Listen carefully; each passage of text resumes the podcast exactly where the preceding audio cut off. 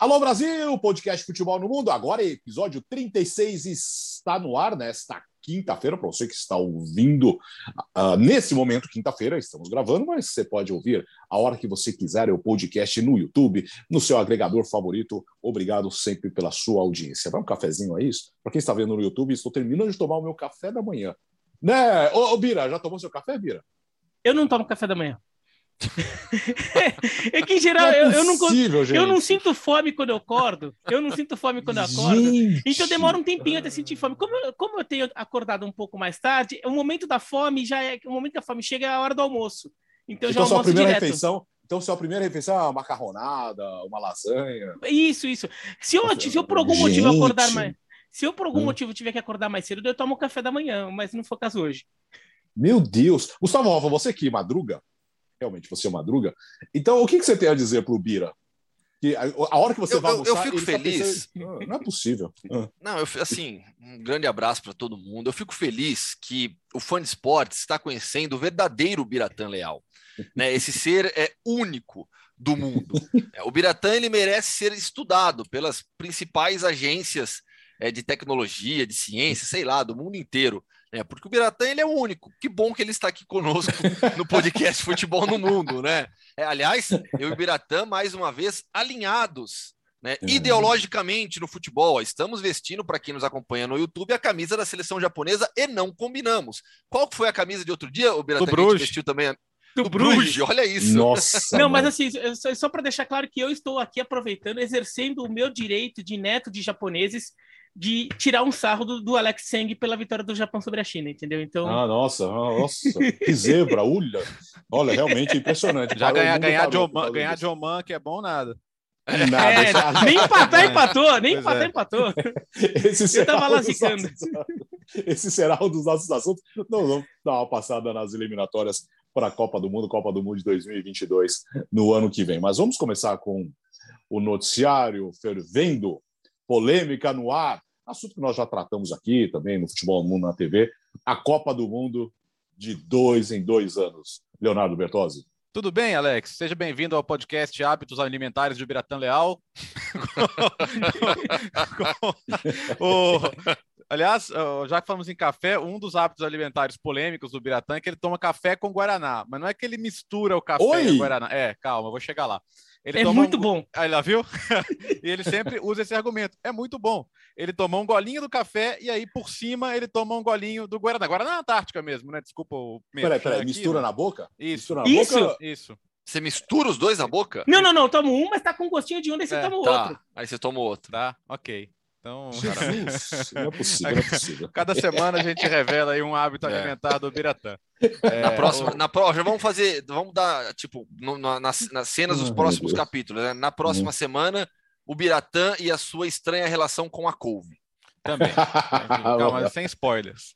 Oh, o, o, que não tem acordo, aparentemente, é a questão da Copa a cada dois anos. Isso não é novo mais, né? Já tá, já tá, a FIFA já soltou esse balão de ensaio conseguiu que eles precisavam que uma federação fizesse o pedido e a Federação Saudita, que tem ótimas relações com o Infantino, fez o pedido, a maioria aprovou o estudo, mas a gente sabe que quando a FIFA manda um estudo para alguma coisa é porque ela já tomou a decisão e só quer fazer um, um, um cenário para inglês ver, né?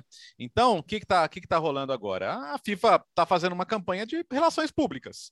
Uh, hoje, quinta-feira, enquanto a gente grava, várias, vários ex-jogadores que hoje se chamam FIFA Legends, né?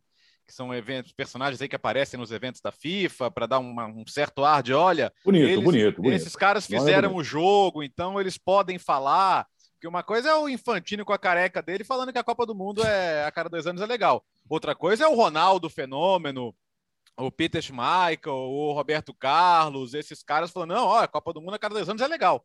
Não importa se eles estão trabalhando para a FIFA, a, cara deles falando, olha, vai por mim, é legal a Copa a cada dois anos, confere um ar de, pô, esse cara jogou, esse cara, esse cara ganhou a Copa do Mundo, no caso do Ronaldo, do Roberto Carlos. Então, eles estão hoje usando essa máquina de marketing aí, que é trazer os jogadores para perto e, e, e, bancar a ideia, além do Arsene Wenger, que é a grande cara do projeto, né? Então, muita gente fala, ah, o Wenger cansou de, de chatear o torcedor do Arsenal, agora ele quer chatear todos os torcedores. É, que é basicamente o que está acontecendo. A, a, oposição no meio do mundo do futebol, ela está vindo de todos os lados. Associação de torcedores, ligas, é, enfim, do mundo inteiro. Porque é uma revolução no calendário que, que é pesada, né? Você falar em todo ano ter Copa e torneio continental, ano par, Copa do Mundo, ano ímpar, Euro, Copa América, Copa Africana, Copa da Ásia, etc., você está falando que em todos os anos os jogadores de ponta vão, vão ter férias ou mais curtas ou, ou mais tarde.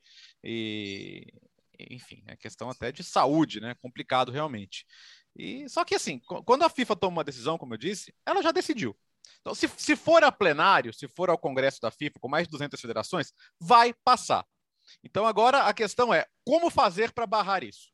Então a UEFA, na, na através do, do, do, presidente Seferin, já falou: olha, é seguinte, eu posso muito bem, posso muito bem boicotar isso aí. Aí, aí faz, faz a Copa sem a gente, faz a Copa sem os europeus, quero ver. É, pode ser uma bravata? Pode. Mas de fato, o que eles querem dizer é: FIFA, é o seguinte, na canetada não vai ser. Ou a gente senta, conversa e chega no que é bom para todo mundo, ou pode tirar seu cavalinho da chuva. Porque é isso, assim, eu quero até ouvir os companheiros, mas me parece muito claro que a maioria para aprovar isso na FIFA, ele já tem. Então a questão agora é só de vender isso para o público com uma cara de que vai ser legal para o futebol. Só que eu não sei se vai colar, né? Só a CAF, por exemplo, né, a Confederação Africana de Futebol, tem 54 votos. É. Né, e eles estão ao lado do, do Gianni Infantino nessa também. Acima de tudo, é uma guerra por poder. É uma guerra por poder o que vem acontecendo sistematicamente nos últimos anos. O futebol de clubes está se tornando cada vez mais forte e mais poderoso do que o futebol de seleções. Para mim, não há nada maior no futebol do que uma Copa do Mundo. Nada é maior no futebol, na minha opinião, do que uma Copa do Mundo. A cada quatro anos, respeitando o calendário, respeitando as forças que existem também nos campeonatos de clubes. Então, o que a FIFA faz, o que ela vem fazendo e agora com esse apoio público de jogadores históricos, é tentar recuperar a força das suas seleções, a força do futebol de seleções. Mas, mas e aí, e aí é, assim, para ficar, acho que ficou um pouco confuso. É, não é que a Copa do Mundo está perdendo força, é que, como ela acontece a cada quatro anos, a FIFA demora demais para valorizar o seu produto. Demora demais para colocar o seu produto na prateleira. E só um parênteses, Gustavo. Consumidor. A FIFA é lucrativa porque a Copa do Mundo segura o ciclo de cada de quatro anos, porque nos outros três ela dá prejuízo. Exatamente. É. Então, assim, ela quer ganhar mais, cada vez mais. E pensar uma Copa do Mundo no atual cenário do futebol, com o atual calendário, é, e, e aí respeitando a particularidade de cada região, de cada país, é algo quase que inviável hoje em dia. É você provocar uma revolução gigantesca em todo o calendário do, do, futebol mundial por causa da Copa do Mundo. Ah, mas você não acabou de falar que a Copa do Mundo é o torneio mais importante? É respeitando os campeonatos nacionais de clubes, respeitando os ciclos que existem, a expectativa que existe do torcedor. Assim, me parece uma ideia estapafúrdia, olhando pro futebol como torcedor, como apaixonado pelo jogo. E quando eu olho para o jogo, para o futebol, pelo, pela visão mercantilista que a FIFA tem acima de tudo, é, é uma guerra de poder. É uma briga pelo poder, pelo controle do futebol. Porque a Champions League está se tornando, para muita gente, a Champions é mais importante do que Copa do Mundo. Se você conversar com um monte de gente, torcedor, a Champions é mais importante. Eu não considero isso, não penso assim. E acho que o calendário, deve, no calendário do futebol mundial, deveria haver o espaço é, adequado para cada competição, como está hoje. É, eu, eu, assim, eu não vejo necessidade de mudança em relação à Copa do Mundo a cada quatro anos e por aí vai. Mas é, acima de tudo, guerra por poder. É o dinheiro falando mais forte do que tudo. E, e sobre essa guerra de poder, acho que também tem uma guerra de poder ali entre FIFA e UEFA né? porque os clubes ganhando força, os clubes europeus, quando a gente fala dos clubes, a gente está falando dos clubes europeus, com todo respeito a, a, aos clubes brasileiros, mexicanos, argentinos, sei lá de onde. É, o, o, a, os clubes europeus e a UEFA, eles vivem uma relação que, assim, às vezes eles se amam, às vezes eles se odeiam, né? Porque às vezes os clubes querem mais espaço, dão uma forçadinha, eles ameaçam romper com a UEFA, tem uma troca ali de, de declarações meio, meio atravessadinhas ali, mas no final das contas eles acabam se arrumando, né? E com a Superliga é, indo para as cucuias, e no final das contas a, a Champions League, pelo menos no, no o, o, torneio que é a Champions League, independentemente do formato continuar muito forte, é um momento em que os clubes estão bem com a UEFA. Então, os clubes terem tanta força é a UEFA tendo força, porque no final das contas, o, os, qual é o grande torneio mundial dos clubes? É a Champions League. E a Champions League é um torneio que pertence à UEFA.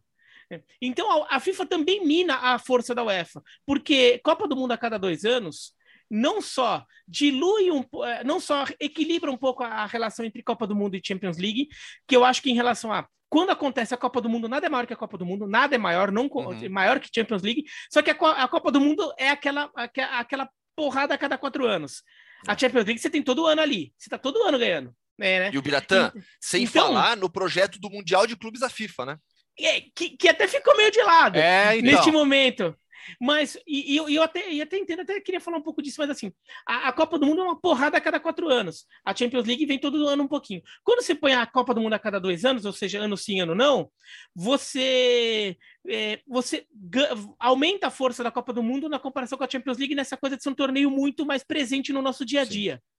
Né? O, que eu, o que eu acho muito legal da Copa do Mundo é que não é uma coisa do dia a dia, é uma coisa especial. Você para tudo, você tira férias para ver. É, não a gente que tem que trabalhar, mas para quem, quem quer ver.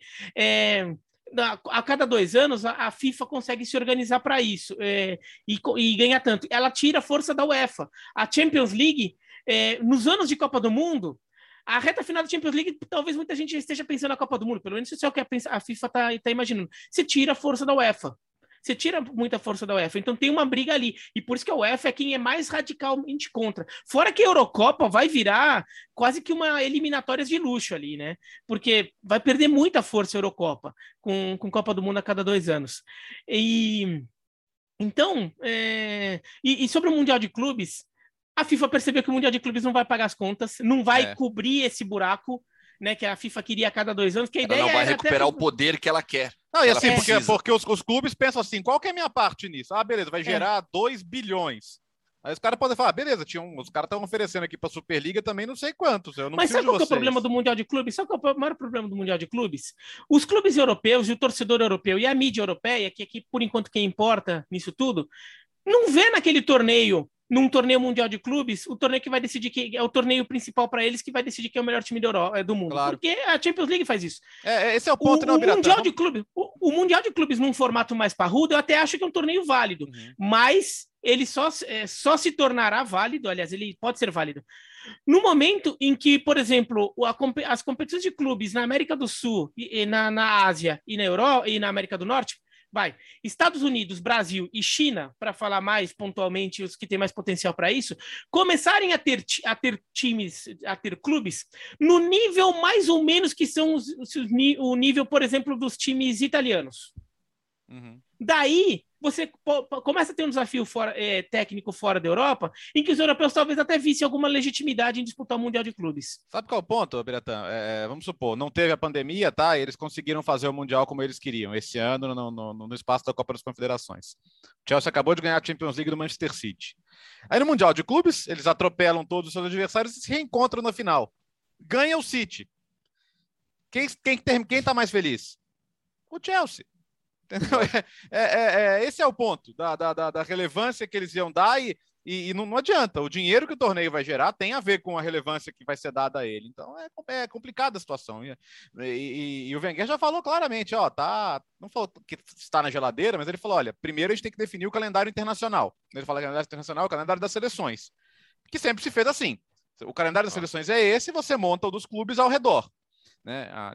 Aliás, tem até a única parte que eu concordo com ele, que deve ser feita, que todo mundo concorda, que tem que reduzir as viagens intercontinentais, porque essa coisa de, vir, de viajar continente para continente, setembro, outubro, novembro, março, junho, não dá. Né? Então, isso aí, acho que nesse aspecto todo mundo está na mesma página e não vai ser difícil aprovar essa mudança.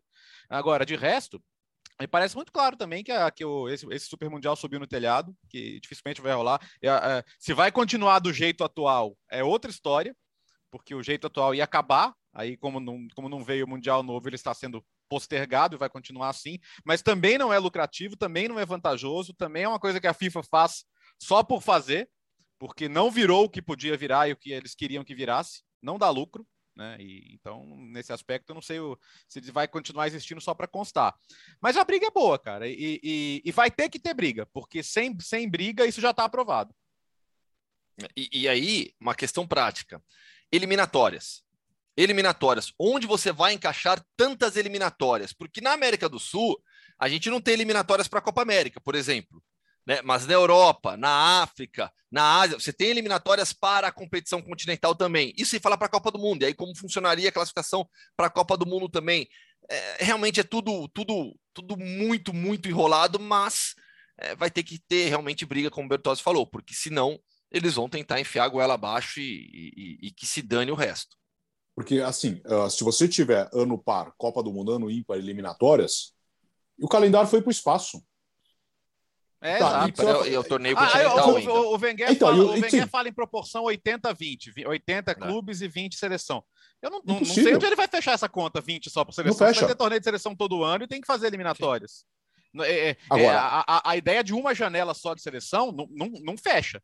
Não, tem que ser duas. Tem que ser duas. Tem que ser pelo menos duas. Então você está falando de três meses. Duas. São três meses de 12, já não é 80-20. Sim. E assim, e como que você vai fazer essas eliminatórias? Aí chega aqui na América do Sul, o que, que você vai fazer? Só se você fizer três grupos. É. Não, Porque é... senão, senão todo mundo contra todo mundo, você vai passar o ano inteiro jogando. Já não, 40, já, com negócio. 48, já com 48 seleções, já, já vai ter que ser assim a eliminatória, porque você fazer um todos contra todos para classificar Opa, oh, 7, 8. Foi um negócio sentido. baixinho, assim. Hum. A, a, talvez a única coisa boa dessa história toda seria as eliminatórias da América do Sul pararem de ser pontos corridos dos 10, é. das 10 é. seleções, porque é, é, é muita coisa, né? Antigamente eram dois grupos de cinco. Na Europa são, tem grupos de cinco ou seis. Por que não pode fazer eliminatórias da América do Sul com grupos de cinco? Era assim, claro. foi assim para a Copa de 94. É porque assim jogando assim mais Copa... a Comebol ganha mais dinheiro. É lógico, colocando né? mais vezes Sim. as seleções é, na TV, as federações nacionais é maior. E as federações nacionais ganham, né? Elas têm nove jogos é. em casa para fazer. E com, com tá. bilheteria e TV, né? É. Agora, a, a, a, a FIFA olha para a Champions League, é, é, um sucesso, e ela, ela fica com invejinha.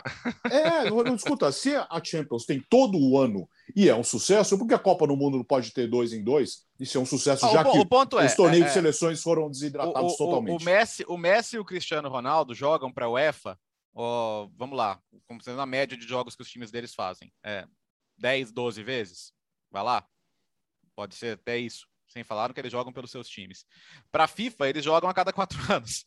Tirando eliminatórias, também são competições FIFA, mas não é a mesma coisa, né? Então, basicamente, é, é isso que eles estão pensando.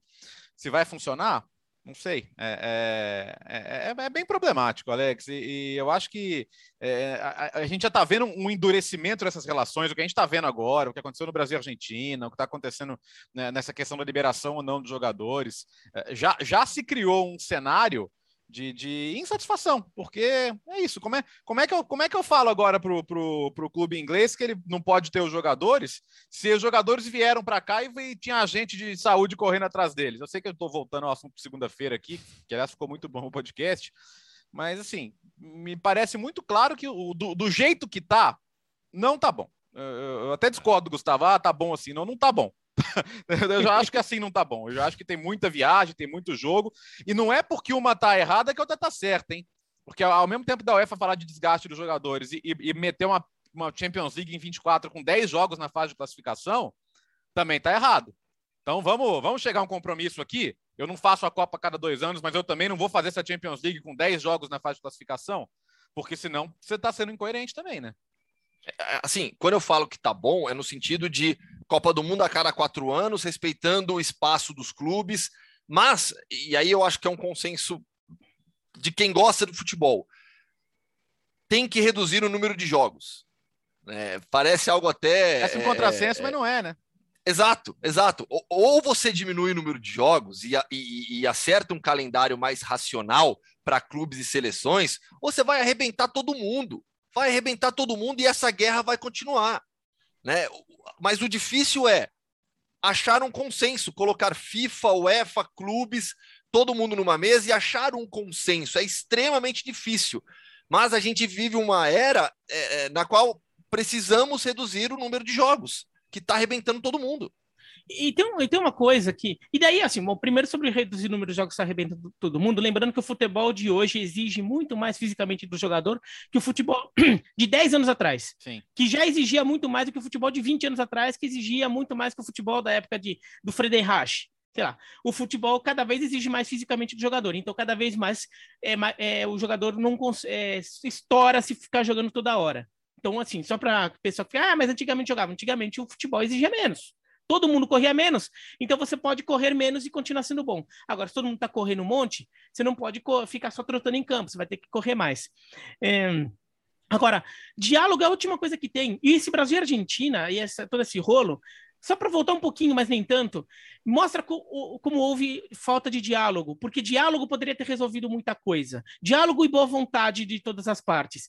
Porque a regra do futebol de hoje é a FIFA manda, a FIFA impõe. Se a FIFA mandar os clubes cederem, eles têm que ceder, em qualquer condição. O que, que, e o que, que as federações vão lá e fazem? Elas impõem, as federações nacionais vão lá. Eu quero jogador eu quero jogador. Daí a gente vem com o Brasil, Chile, México e Paraguai entrando com pedido na FIFA para suspender jogador do campeonato inglês e até da Champions League, porque os clubes ingleses não liberaram jogador. Eles são obrigados. Ninguém pensa que assim, vamos conversar para achar uma solução? Solu que soluções seriam possíveis? Olha, os clubes ingleses não têm culpa de não quererem liberar seus jogadores. Por quê? Porque eles estão, na verdade, seguindo uma regulamentação do governo. Ou seja, quem está contra, quem está brigando ali é o, é o governo inglês, o governo britânico, com a regra da FIFA. Os clubes estão no meio, eles são vítimas disso, no caso. Como é que dá para resolver isso? O, o, até onde os clubes ingleses podem conversar com o governo inglês para tentar liberar? Porque também o, o governo britânico liberou para um, monte de, de um, um monte de coisa, tá? Teve jogador da seleção indiana de cricket que entrou na Inglaterra com Covid porque, a, porque as regras que o governo britânico estabeleceu, com algumas exceções para uma série de amistosos da seleção indiana de cricket contra a Inglaterra, é, de, de, furaram a bolha lá e não deu certo, e um jogador entrou na Inglaterra com cricket, na Índia, onde tem muito problema também. Mas como dá para resolver? Por que não fazer a, a rodada das eliminatórias com jogos em território europeu? Excepcionalmente. Uma, já que não vai ter, já que não está podendo ter muito público, em, algum, em, alguns lugares nem pode ter, e, e onde tem, tem só pouquinho, faz essa data FIFA na Europa é, e daí vê se daí já na outra os clubes ingleses não conseguiram alguma liberação. Tá falando é América do Sul, né? Sim. Isso, é América do Sul. É, mas é. aí você já... a, a, a opção e, número e, dois. E você vai mandar a Bolívia para lá? A Bolívia tem a maior parte dos jogadores atuando aqui. Sim, sim, mas aí, mas além, aí além, tá além de eles não quererem perder o fator Bolívia, Equador, lógico, sim, lógico, lógico, é difícil. Não, não, eu sei disso, eu sei disso, mas conversa, vê, vê que solução dá para chegar, né? É, solução número dois, faz o seguinte, honesta data FIFA, abre mão dos ingleses, não convoca os ingleses, para não, mas fica compromissado que na próxima, em outubro, vai conseguir convocar, porque eles vão lutar por uma liberação bibibi bobobó. Diálogo, lá. né, Biratã? Diálogo, Diálogo conversa, Que houve com o Everton, por conversa. exemplo, em relação ao é, Richardson. Exatamente. A única coisa, a, a CBF ter aberto uma, de uma exceção para o Everton, eu achei bom, na verdade, porque em algum, em algum momento houve um diálogo com uma boa é vontade é de, de parte a parte. Então dialoga com os caras, fala, olha, seguinte, dá para ficar sem o cara? Tá bom, então vou ficar sem chamar o cara, tá? Beleza, beleza. Ó, você, vocês têm Champions League, então o seu jogador eu não convoco, tá? Eu só vou jogar, chama jogador que tem problema de Champions League, ou sei lá. Ou então quem tem Champions League, eu só vou usar na, no primeiro jogo da data FIFA e depois eu devolvo, tá? Porque eu não quero prejudicar você na Champions League também. Mas conversa. Ah, ah, e agora, então, agora tem que conversar mesmo, né? Fala assim, agora como a gente pode um fazer conflito... encaixar essa porcaria toda, Copa é. do Mundo a cada dois anos? Como a gente encaixa isso? Tem que conversar. E impor não vai dar o problema todo é que uh, a antipatia com eventos de seleção, tirando Copa do Mundo, claro, mas a antipatia é, a cada dia ela aumenta né, com, com, com, seleções. É impressionante que todo mundo não quer mais saber de, de, de torneios de, de, seleções, tirando a Copa do Mundo. Tirando a Eurocopa, mas a Europa é um outro mundo, né? Mas imagina Alex, a Copa América aqui, eliminatórias, é ninguém quer saber. Eu, eu, discordo de você, isso é Alex. Brasileira. Isso, é isso. Isso aí é, uma rea... isso aí é, um, é, é um sentimento Pode mais ser, do Brasil. E aí eu te afirmo pela experiência que eu tive nesses últimos meses trabalhando com a Argentina. Isso não existe na Argentina, Alex. Isso não existe na Argentina. E eu tenho certeza que em várias nações europeias isso também não existe. Várias e várias e várias. Então, assim, eu acho que tem muito mais a ver com a nossa cultura. E aí eu resgato aquele texto que o Jean Odd escreveu sobre a relação do torcedor brasileiro hoje em dia com o esporte, né? não só com o futebol. Tá? Eu acho que tem muito mais a ver com o nosso momento como nação. Lembrando né, que o Chile meteu 40 mil no Morumbi na Copa América para um jogo contra o Japão, até estava nesse jogo. É, porque, quando é que o Brasil vai mandar 40 mil pessoas, 40 mil torcedores brasileiros vão sair daqui do Brasil para ir para o Chile, digamos, para ver um jogo de Copa América? Mas para eles é importante o suficiente para tanta gente assim viajar até, pra, até aqui. Ô, Biralce, obrigado pelo gancho, tá? É, vamos falar do seu Japão, então? Vamos falar de eliminatórias? Vamos falar, continuar falando de seleções? Uh, nós tivemos na, nas eliminatórias asiáticas, o Japão na primeira rodada venceu China por 1 a 0 e depois perdeu para Oman no grupo A. Irã tem seis pontos, a Coreia do Sul quatro no grupo B, a Austrália tem seis, a Arábia Saudita também seis, o Japão apenas três pontos, assim como Oman, Leonardo Bertozzi. Pois é, e essa derrota do Japão para Oman que acabou pegando pesado, porque esse grupo já, já, já despontava ali Japão, Austrália, talvez uma Arábia Saudita como terceira força. Só que o Japão perdendo esse jogo, ele, ele perde completamente a margem de erro, né? Porque não é esperado que os rivais diretos dele vão perder para para Oman. E foi um jogo em que o Japão até não, não, fez por merecer um resultado muito melhor, não. O Biratan até comentou o jogo lá no, no Star Plus. Então agora você tem um cenário em que o Japão vai pegar a Austrália e a Arábia Saudita e não pode errar, né? Ainda acho o Japão favorito a ficar com uma das duas vagas diretas desse grupo, porque é uma seleção forte, é uma seleção competitiva, que tem bons jogadores e, e, e, acho até que, que pode até ser a primeira do grupo ainda. Mas é a única coisa que saiu do script, porque de resto é, eu vi, eu vi um Irã muito forte, o Irã já vem de dois bons ciclos, né? Que, com bons jogadores, o Taremi, que a gente está cansado de ver no Porto, o Jarrambast, que joga na Premier League, o Asmun, né? Então são jogadores de, de, bom nível internacional e que fazem o Irã render bem. A Coreia, apesar do tropeço na estreia, também me parece muito sólida e não, não acho que a gente vai ter grande surpresa aí, não. Então, que a questão mesmo é esse tropeço do Japão que, que deixa a, a, a, os próximos jogos um pouco mais tensos, né? É, Para o Japão, me, é, menos mal que venceu fora de casa a China.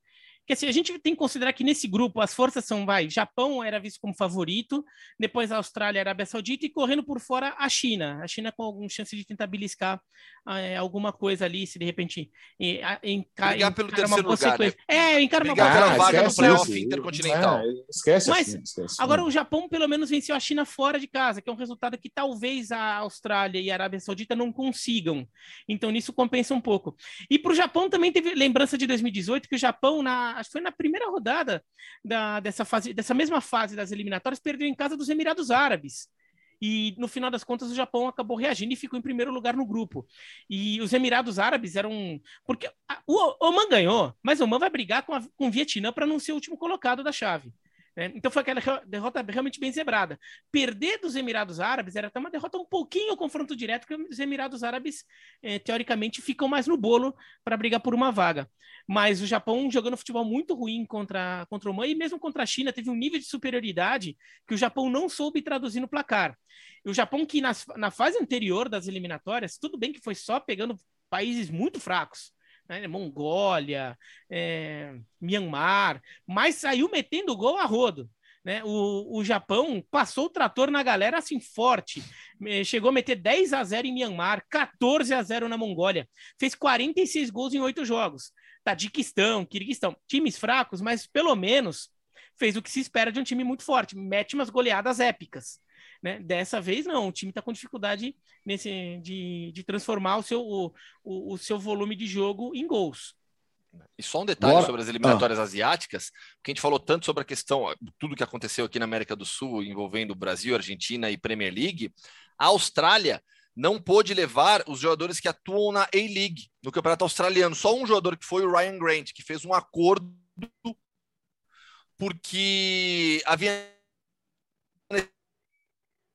técnica foi extremamente desfalcada também por conta disso e por casos de Covid. Então, a Austrália teve. Teve, ah, os principais jogadores australianos jogam fora? Sim, mas há uma base importante na Austrália também. E, e no final das contas, eles não puderam ir. É, os jogos, os jogos, só? os jogos estão vetados na Austrália, né? Então eles continuam tendo Sim. que jogar na, na, na, Ásia continental, sendo que a Austrália não é nem Ásia continental. é só, vamos só confirmar então, Léo, uh, hum. o regulamento das eliminatórias asiáticas nesses dois grupos? Tá, é, são dois grupos de seis, os dois primeiros de cada grupo vão à Copa, aí os dois terceiros vão se enfrentar, jogo único, para definir quem vai para a repescagem intercontinental. Lembrando que não sabemos ainda os cruzamentos, ainda vão ser sorteados, mas os jogos vão até março, né? Então, por, é, é por isso que esse jogo vai ser único entre os terceiros, vai ser em junho, já às vésperas da repescagem intercontinental. Lembrando que o sorteio da Copa vai ser antes das repescagens, então a gente vai ter o, aquele o, o Ásia 5 ali, né? Vai ter, deve ter esse no sorteio da Copa. Agora na CONCACAF nós tivemos três rodadas. Uh, o destaque para dois empates uh, dos Estados Unidos, né, Léo? Sim, e, e, e, um sufoco no terceiro jogo. Né? Da, contra Honduras, o time foi para o intervalo perdendo 1 a 0 só tinha uma virada na história, em jogos que estava perdendo no intervalo, em eliminatórias da CONCACAF, mas fez um grande segundo tempo, 4 a 1 e saiu vitorioso, indo, para cinco pontos. Acho até que no contexto que o jogo estava se desenhando, os Estados Unidos teriam até ficado satisfeitos com o empate, viu? Mas foi importante, porque os dois primeiros jogos realmente deixaram muito, muito, muito negativa a impressão. E, e, no jogo contra Honduras, com uma escalação muito jovem, com muitos desfalques, problemas internos, teve a história do McKenny, que conseguiu violar o protocolo duas vezes de Covid. Ele conseguiu levar uma pessoa não autorizada para concentração e ainda conseguiu sair quando não deveria ter saído. Foi mandado de volta para a Juventus. Lesão do Serginho Deste, do Reina, o Zach Stephen, o goleiro com Covid. Então, com um time cheio de garotos, os Estados Unidos venceram tão bem nessa disputa agora, com cinco pontos, enfim. Acho que não deve, dessa vez, não devem ter problema para se classificar. E, e para mim o mais legal é a história do, do Ricardo Pepe, né? O, o, esse garoto mexicano barra americano de 18 anos que não apenas jogou, como fez gol, participou muito bem do jogo. E, e ele é de uma geração que cada vez mais vai ser mais frequente, de mexicanos barra americanos que podem escolher qualquer uma das duas e tem muita dificuldade para escolher. Quando a gente fala, o Biratã sempre chama a atenção da torcida mexicana nos Estados Unidos, que é uma torcida muito de mexicanos barra americanos, de, de descendentes de mexicanos nascidos no, nos Estados Unidos que torcem para o México.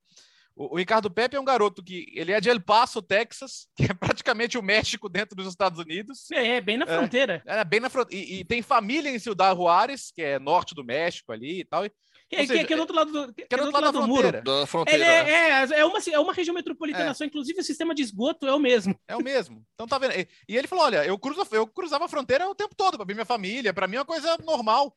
Então, quando falam assim, ah, mas é difícil decidir, no caso dele é realmente difícil decidir.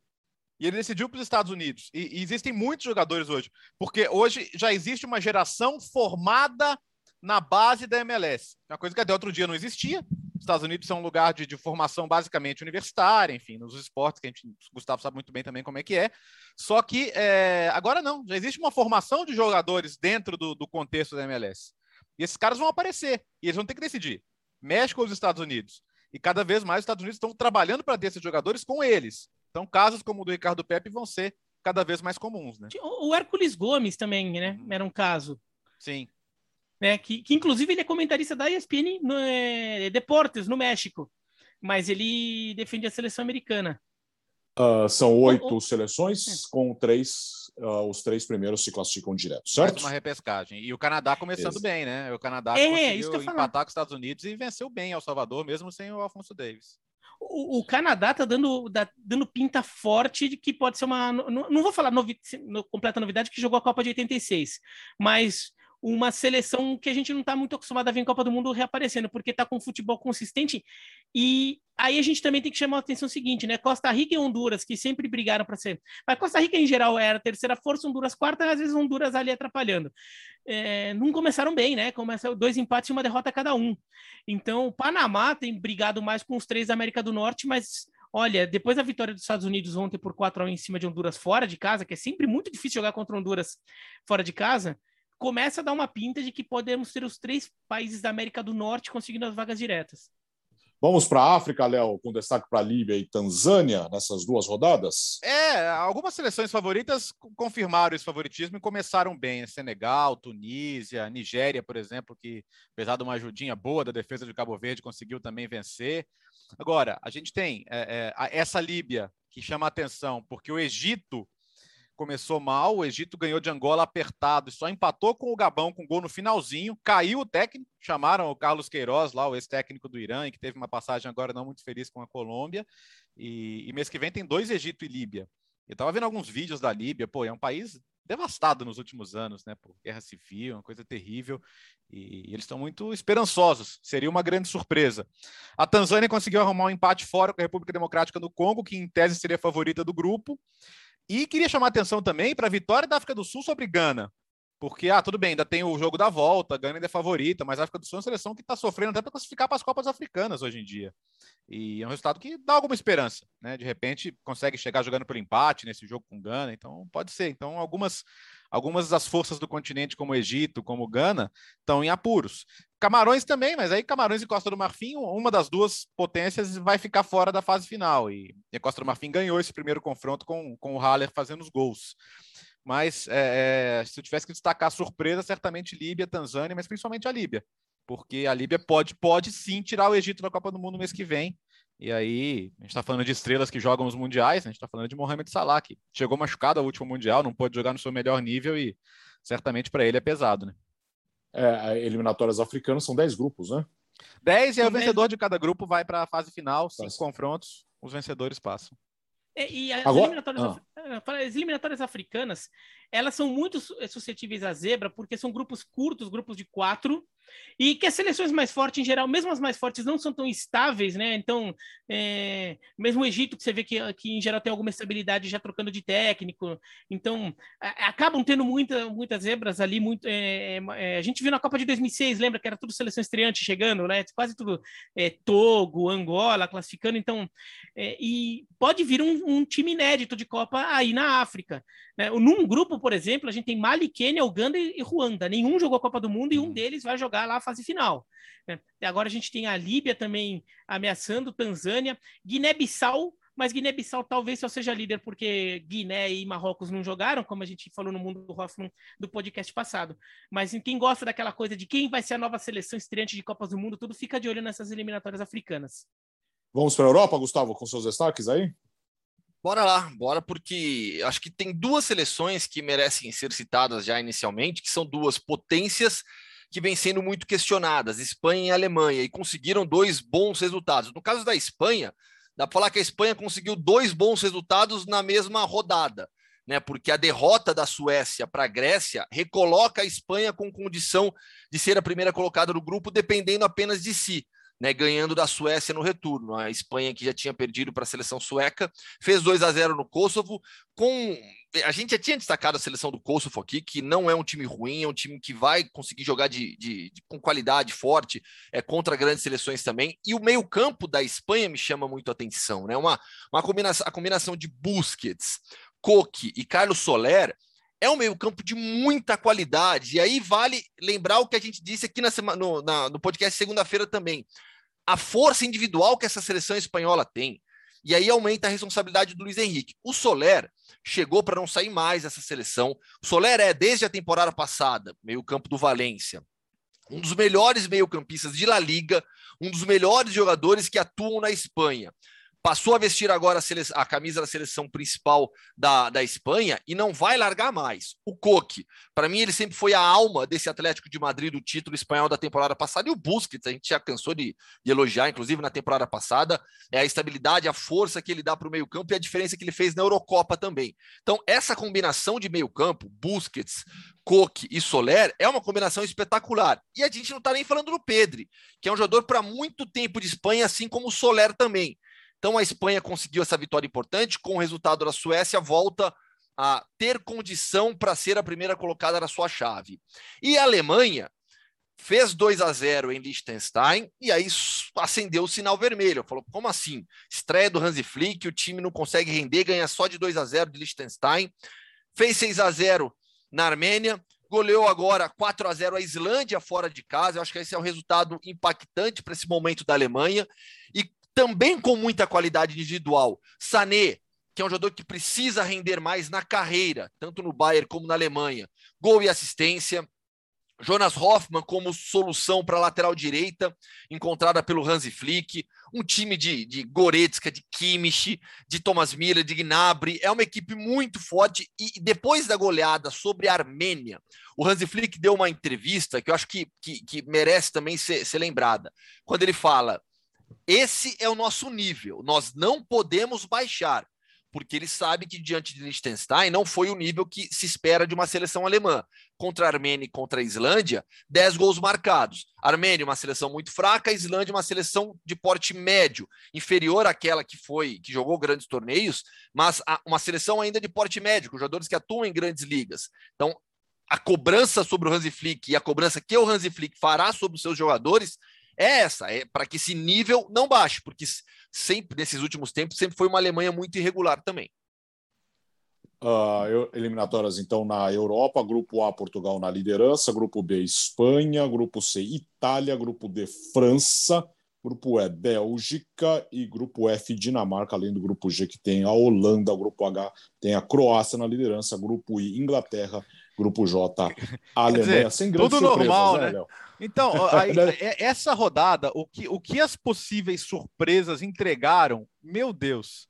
Ó, a, a, a Sérvia estava ganhando da Irlanda, tomou um gol contra bizarro do Milenkovic no finalzinho, custou caro. A, a, a Suécia me ganha da Espanha e vai lá e perde para a Grécia, que hoje é uma seleção inexpressiva.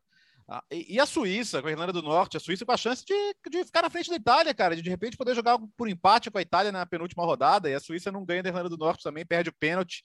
Então, o que poderia ter de diferente aí, elas conseguiram Aí a capa do mundo deportivo, né? Que meteu muitas Grécias. Ai. gostei, gostei. Oh, e quando eu falei Thomas Miller, entendam é. ser Gnabry, perdão tá. pela, pela confusão na escalação. E, e assim, destacar a Dinamarca, que tem a chance de ser a segunda seleção classificada para a Copa do Mundo. Depois só, claro, o primeiro o Qatar, que já que é como cabeça de chave, é como país sede, porque a Dinamarca está bem perto de, de conseguir isso, né? Faltam quatro rodadas no grupo e a Dinamarca já tem sete pontos de vantagem sobre a Escócia com o mesmo número de jogos. E a Itália teve, né, esse tropeço da Suíça abriu um pouco a caminho da Itália, mas eu destacar uma coisa que me impressionou, o grupo da França. A França tá louca para entregar nesse grupo, mas os outros times, ninguém é de ninguém. A Ucrânia tem cinco empates e tá em segundo, então, cara. A, a, França tem três vitórias e três empates. As três vitórias da França foram em três dos quatro jogos que não empataram. Teve uma vitória da, da Finlândia sobre o Cazaquistão. O resto, todos os outros jogos empataram. Então, a França vai abrindo vantagem ali mesmo sem jogar nada. Vai para a Copa, vai para a Copa. Está quase classificada já. Hora do Mundo Hoffman. Ô, Gustavo, quem que nós vamos... Oh, aliás, quem você conversou essa semana? Pois é, na próxima semana começam as fases de grupos das competições continentais, Champions League, Europa League, Conference League. O papo foi muito sobre Europa League, com Mauro Júnior, jogador do PSV Eindhoven. Roda a vinheta aí, vai, Léo, já que você folgou, a, a, vinheta, a vinheta não folgou, você folgou. É, o, o, presente. a vinheta Linares, apareceu. Linares representou bem. Muito Mas bem, vamos lá. mas roda aí. Mundo Hoffman. Vamos viajar para a Holanda com a entrevista desta semana aqui no podcast Futebol no Mundo, Eindhoven, para conversarmos com o Mauro Júnior. Mauro, tudo bem contigo? Um prazer falar com você.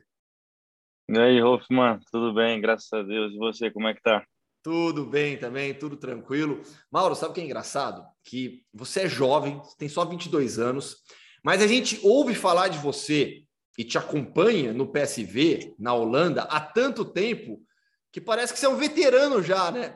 De Europa você já tem um bom, uma boa vivência, mas só 22 anos, né?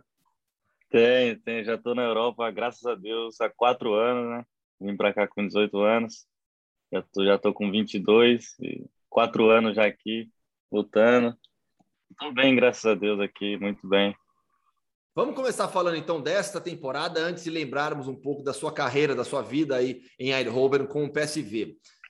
PSV vai disputar o título da Eredivisie, já atropelou a Ajax na disputa da Supercopa, não conseguiu uhum. a classificação para a fase de grupos da Champions League, caiu para o Benfica em dois jogos duríssimos. E aí, a minha opinião aqui, o time do PSV era melhor do que o time do Benfica, mas acabou ficando pelo caminho. Vai jogar a fase de grupos da Europa League. Real Sociedad, Mônaco e Sturm Graz. Grupo bem complicado, né? Sim, sim, é um grupo muito difícil assim para a gente, mas é, a gente sabe do potencial que a gente tem. É, nos jogos, voltando nos jogos contra o Benfica, os dois jogos nossos, a gente jogou muito bem. Eu acho que o nosso time foi muito melhor do que o deles e a gente merecia realmente estar jogando a Champions League. Mas o futebol é, é temos que fazer gol, tem é bola na rede, a gente tinha que ter feito gols. E infelizmente a gente vai jogar felizmente a gente vai jogar a Europa League também, porque é uma competição europeia. E eu acredito que a gente tem time para ir longe na Europa League. A gente está muito bem preparado pelo, pelo nosso treinador Roger Smith. E é isso aí. A gente tem que manter manter o foco e continuar nessa nessa mesma pegada que a gente começou. E na Eredivisie é briga com a Ajax até o final, né? É, aqui até o final a gente sabe que não tem time bobo mais no futebol. Às vezes a gente joga contra time que alguém não conheça e talvez seja um pouco mais fraco que a gente, mas não existe time bobo mais hoje. É claro que a gente tem chances de sair campeão da, da Eredivisie. A gente vai lutar até o final contra o Ajax, contra todos os clubes que, que vierem aí para tentar fazer o máximo de pontos e sair campeão, né? Se Deus quiser. Especialmente a Eredivisie é um campeonato muito ofensivo, né? A maioria dos times é sempre no 4-3-3, priorizando o ataque, um jogo muito aberto, uhum. né? Sim, sim, sim. Aqui é é, é um, uma baita liga para para moleque novo. Tem muito moleque novo jogando, tem muito moleque querendo mostrar jogando e bom, isso deixa o, os moleques mais motivados para jogar contra a gente, contra o Ajax. Então, nesses jogos eles querem mostrar o máximo que eles podem, porque eles sonham em estar aqui também. E não existe jogo fácil, né? Sim. É, você mesmo já passou por um empréstimo na Holanda, né? Jogou a temporada 19 20 pelo Heracles Almelo, né? Ainda mais jovem do que é hoje. sim, sim, eu tive tive uma temporada no Heracles, é, foi uma temporada muito boa para mim. Acho que eu aprendi muito, muito estando lá. Sou muito grato pelo pela oportunidade que o PSV e pelo pelo que o Heracles me deu. Então, eu soube aproveitar bem a oportunidade que eu tive lá. E graças a Deus eu consegui voltar para o PSV, consegui renovar meu contrato aqui e no momento eu estou muito feliz aqui. E esse é o momento que a gente está vivendo agora de Europa Liga, de Eredivisie, de da Supercopa que a gente ganhou do Ajax já. O seu atual vínculo com o PSV vai até quando? Até 2024. Não, até 2025. É, contrato longo ainda. Você já citou o Roger Schmidt, né? Que chegou na temporada passada, é, que é um técnico muito conceituado na Europa. Fala um pouquinho mais sobre o trabalho dele, sobre o dia a dia, sobre as ideias do Roger Schmidt nos treinamentos e nos jogos. Cara, é um treinador. É, até hoje eu acho que foi um dos melhores que eu, que eu, que eu tive aqui como profissional tem umas ideias. É incrível como surge a ideia da, da cabeça uhum. dele, do, do staff dele. Eles têm, têm muitas ideias assim que a gente joga num planejamento de jogo um pouco diferente do 4-3-3, a gente joga no 4-2-2-2. E eu nunca tinha jogado nesse nessa formação e ele tem tem soluções para tudo, né? E bom, no dia a dia ele é uma pessoa muito gente boa, é, nossa, ele é gente boa com todo mundo, ele quer ver, tentar ver todo mundo bem, mesmo que, que jogador não joga, porque não tem como ele colocar para jogar 25 jogadores, é o que ele fala também. Mas ele é muito gente boa, muito calmo, muito tranquilo, é muito positivo nos momentos ruins e é um baita treinador que a gente só tem a aprender e está aprendendo com ele aqui. Mauro, você já ressaltou como a Eredivisie, né, como a Holanda, de maneira geral, para o jogador de futebol, é, é um país que trabalha muito bem o desenvolvimento dos jovens, dos garotos. Você saiu garoto daqui do Brasil e chegou para a base do Ajax, pra, do, do, Ajax, perdão, para a base do PSV, o Young uhum. PSV. Como foi essa sua transição? Fala um pouquinho sobre a sua chegada na Holanda. Cara, Hoffman, foi, foi, foi muito bom é, o, uma das dos pontos que me ajudou bastante foi eu vim para cá a primeira vez eu tinha 15 anos, então isso me ajudou muito é, com a minha adaptação. Daí depois eu, antes de eu realmente vir morar para cá com 18 anos, depois completei 18 anos, eu vim, tinha vindo para cá três, quatro vezes já. Tá. E isso foi um ponto muito positivo para mim, porque quando eu cheguei aqui para morar, eu já conhecia o time, já conhecia todos os meninos, já conhecia todo o staff. Então, esse foi um dos pontos positivos para mim que me ajudaram muito na minha adaptação. E eu comecei, vou contar um pouco da, emendar um pouco da história aí. Aí eu vim para cá com 18 anos e comecei a morar numa casa de família aqui. é, para aprender um pouco da cultura, é, falar um pouco do idioma, aprender inglês, porque quando eu vim para cá eu não sabia falar uma palavra. É óbvio, eu tive, tive alguns, algumas classes de inglês no Desportivo Brasil, onde eu atuei, onde eu joguei por toda a base, mas não foram suficientes, né? Tipo, é que o inglês é muito importante, a gente vê que é importante realmente quando a gente chega na Europa, a gente vê que é muito importante e às vezes tem um recado para a molecada que assista, né? Às vezes a gente não dá valor no inglês quando a gente está fazendo, mas quando a gente chega aqui, a gente pisa aqui, a gente vê que realmente é precisa muito, a gente tem necessidade de falar inglês, facilita muitas coisas. E eu fiquei quatro meses na casa de família aprendendo inglês, é, todo dia no clube também. Morei quatro meses na casa de família e joguei esses quatro meses no Young PSV, Sim. que foi o time que eu vim para cá, para o PSV, né, que eu não vim profissional. Aí nesses quatro meses, eu, graças a Deus, eu consegui me destacar, é, fiz alguns gols pelo Young, é, dei algumas assistências, joguei bem e tive a oportunidade de treinar com um profissional, com a primeira equipe do PSV. E a partir desse dia, eu coloquei na minha cabeça que eu ia dar o meu máximo no treino que eu não queria voltar mais para o Young PSV, eu queria ficar no primeiro time para começar ali então só crescer na minha carreira. Graças a Deus, a partir desse dia, eu consegui dar o meu melhor e ficar no primeiro time. É, eu fiquei quatro meses no, no Young e depois eu subi para o profissional já e aí eu não voltei mais para o Young. Mas eu só, eu só voltava para o Young para jogar alguns jogos quando eu não jogava com o primeiro time. Sim. E, e, a vantagem também é que o PSV é um clube que tem uma tradição muito grande com jogadores brasileiros, né? A gente pode falar de Romário, de Sim. Ronaldo. Hoje em dia você tem dois companheiros brasileiros, né? O André Ramalho, reforço dessa temporada, e o Carlos Vinícius também, né? Reforço sim. agora da última janela, né? Sim, sim, sim. É, eu fiquei três, três anos aqui sem nenhum brasileiro. Agora, graças a Deus, chegou dois brasileiros aí para a gente se apoiar, para a gente se ajudar. Ano passado eu tava, tava sozinho aqui, eu e o, e o Gutierrez, mexicano, era só nós dois da turma, assim. E agora a nossa turma tá um pouco mais forte, tá? A gente tá, tá bem e eu fico muito feliz pelo, pelo André Ramalho ter chegado, pelo Carlos Vinícius também. O Carlos Vinícius eu conheci menos que o André. O André tá vendo, virou bastante amigo meu, a gente bastante amigo e tô muito feliz pela chegada dos dois e a gente só tem a crescer junto aqui e brigar pelos títulos que a gente vai disputar. Ah, o André é parceiro também, gente boa demais, o André. E boa sorte para o Carlos Vinícius sim. agora nessa nova etapa da carreira dele, jogando sim, sim, pelo PSV. Você já citou a sua base aqui no Brasil, Desportivo Brasil. Fala um pouquinho agora da sua cidade, que é pequenininha no interior de São Paulo, a gloriosa Platina. Você não nasceu exatamente em Platina, mas cresceu lá, né? Sim, sim, eu, eu sou, eu cresci em Platina, é, eu nasci na cidade de Assis, São Paulo, mas eu sempre fui de Platina. É, eu nasci em Assis porque em Platina é tão pequeno que não tem maternidade para um hospital com estrutura para atender é, mulheres grávidas, o parto, né?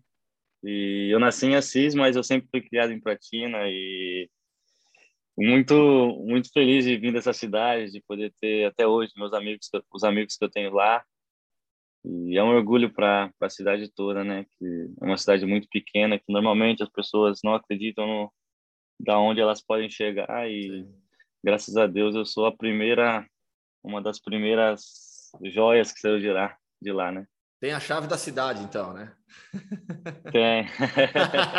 Boa. Mauro, a porta. E, e na base você tem uma boa experiência de seleção brasileira também, né? Sim, sim, graças a Deus a partir de quando eu fui para o Desportivo Brasil, fiz bons campeonatos, fiz boas atuações no Campeonato Paulista, Copa Nike, é, Copa Laranjal que tinha antes, né? E graças a Deus eu tive passagem na seleção sub-15, na 17, na 18, na 20 na Olímpica, né? Agora só falta trabalhar muito e ir para a principal. Nessa temporada vai, será? Acho que você vai ter uma, você acha que você consegue uma boa sequência agora com o Roger Schmidt? Cara, eu tive lesionado ano passado, né? Eu tô ganhando um pouco mais de ritmo de jogo agora que eu tô voltando, porque eu fiquei quatro, cinco meses parado. E, mas eu acredito, acredito sim, o Roger Smith sempre me deu muita confiança, sempre me deu muitos minutos de jogos. E, bom, eu tenho que fazer meu trabalho, isso eu acho que é o mais importante, e, e deixar na mão do treinador para decidir. Com certeza. Mauro, prazer enorme falar contigo. Estaremos aqui na torcida e trabalhando também nos seus, nos seus jogos, afinal de contas, a Eredivisie está no cardápio dos canais esportivos do Grupo Disney. Mais uma vez, muito obrigado pela entrevista e boa sorte. Obrigado a você, Hoffman. Um abraço aí. Muito obrigado, tá? Valeu. Papo com o Mauro Júnior, lembrando que a Europa League é atração dos canais ESPN e também do Star Plus, assim como a Conference League. Terminamos? É isso? Vamos, vamos, vamos filar uma boia por aí? Vamos. Segunda-feira né? a gente volta com, com o 37. Com o 37. Ô, Bira, é... tchau para você, tá? Depois do que você falou logo, logo no começo, então, um bom, não sei o que, que é. Aquele cafezinho, com, aquele cafezinho com Guaraná. Esse, sabe que eu, eu tô de barriga vazia hoje. eu, eu, ia falar um negócio, eu deixa eu falar. Eu terminei de tomar o meu café aqui. Eu tava com vontade de ir na geladeira aqui e pegar um suco de laranja dentro da mesma xícara do café. eu pensei, não vou fazer isso, não vou fazer isso, porque já tivemos Guaraná com café. Então deixa para lá. Tchau, Birá. Tchau. E experimentem Guaraná Valeu. com café, que é muito bom. Hum, não. Tchau, Gustavo. Tchau, gente. Tem tem, eu ia falar, né? Ah, tem que lançar refrigerante com café. Tem já, né? Tem, tem Coca-Cola com café, né? Que eu sei que tem, tem cafeína, tem. mas lançou uma aí que tem café também. Eu não gosto de café, é... né? Então. Como assim? Como assim? Eu não bebo café. Meu Deus. Aí... Eu, é, eu não bebo café, eu não gosto de café. Nós temos algo em comum aqui sobre comida, ô Léo? Acho que doces. Bizarrices, né? né? O problema é que ó, aí, o que a gente tem em comum, doces. o Biratã estraga, velho. Porque o Biratã. Não, feijoada. É, acho que todo mundo todo gosta de feijoada. É. Sim. É, boa, boa. E eu, já, eu já vi esse cara aqui, um eu, já vi, eu já vi o Bertozzi comer mais de um quilo de feijão de uma vez é verdade. Tempos passados. E trabalhar à tarde ainda, hein? É. é, então, nossa senhora. Como, né? Em que condições, né? É isso, meus amigos. Podcast Futebol no Mundo, no YouTube, no seu agregador favorito.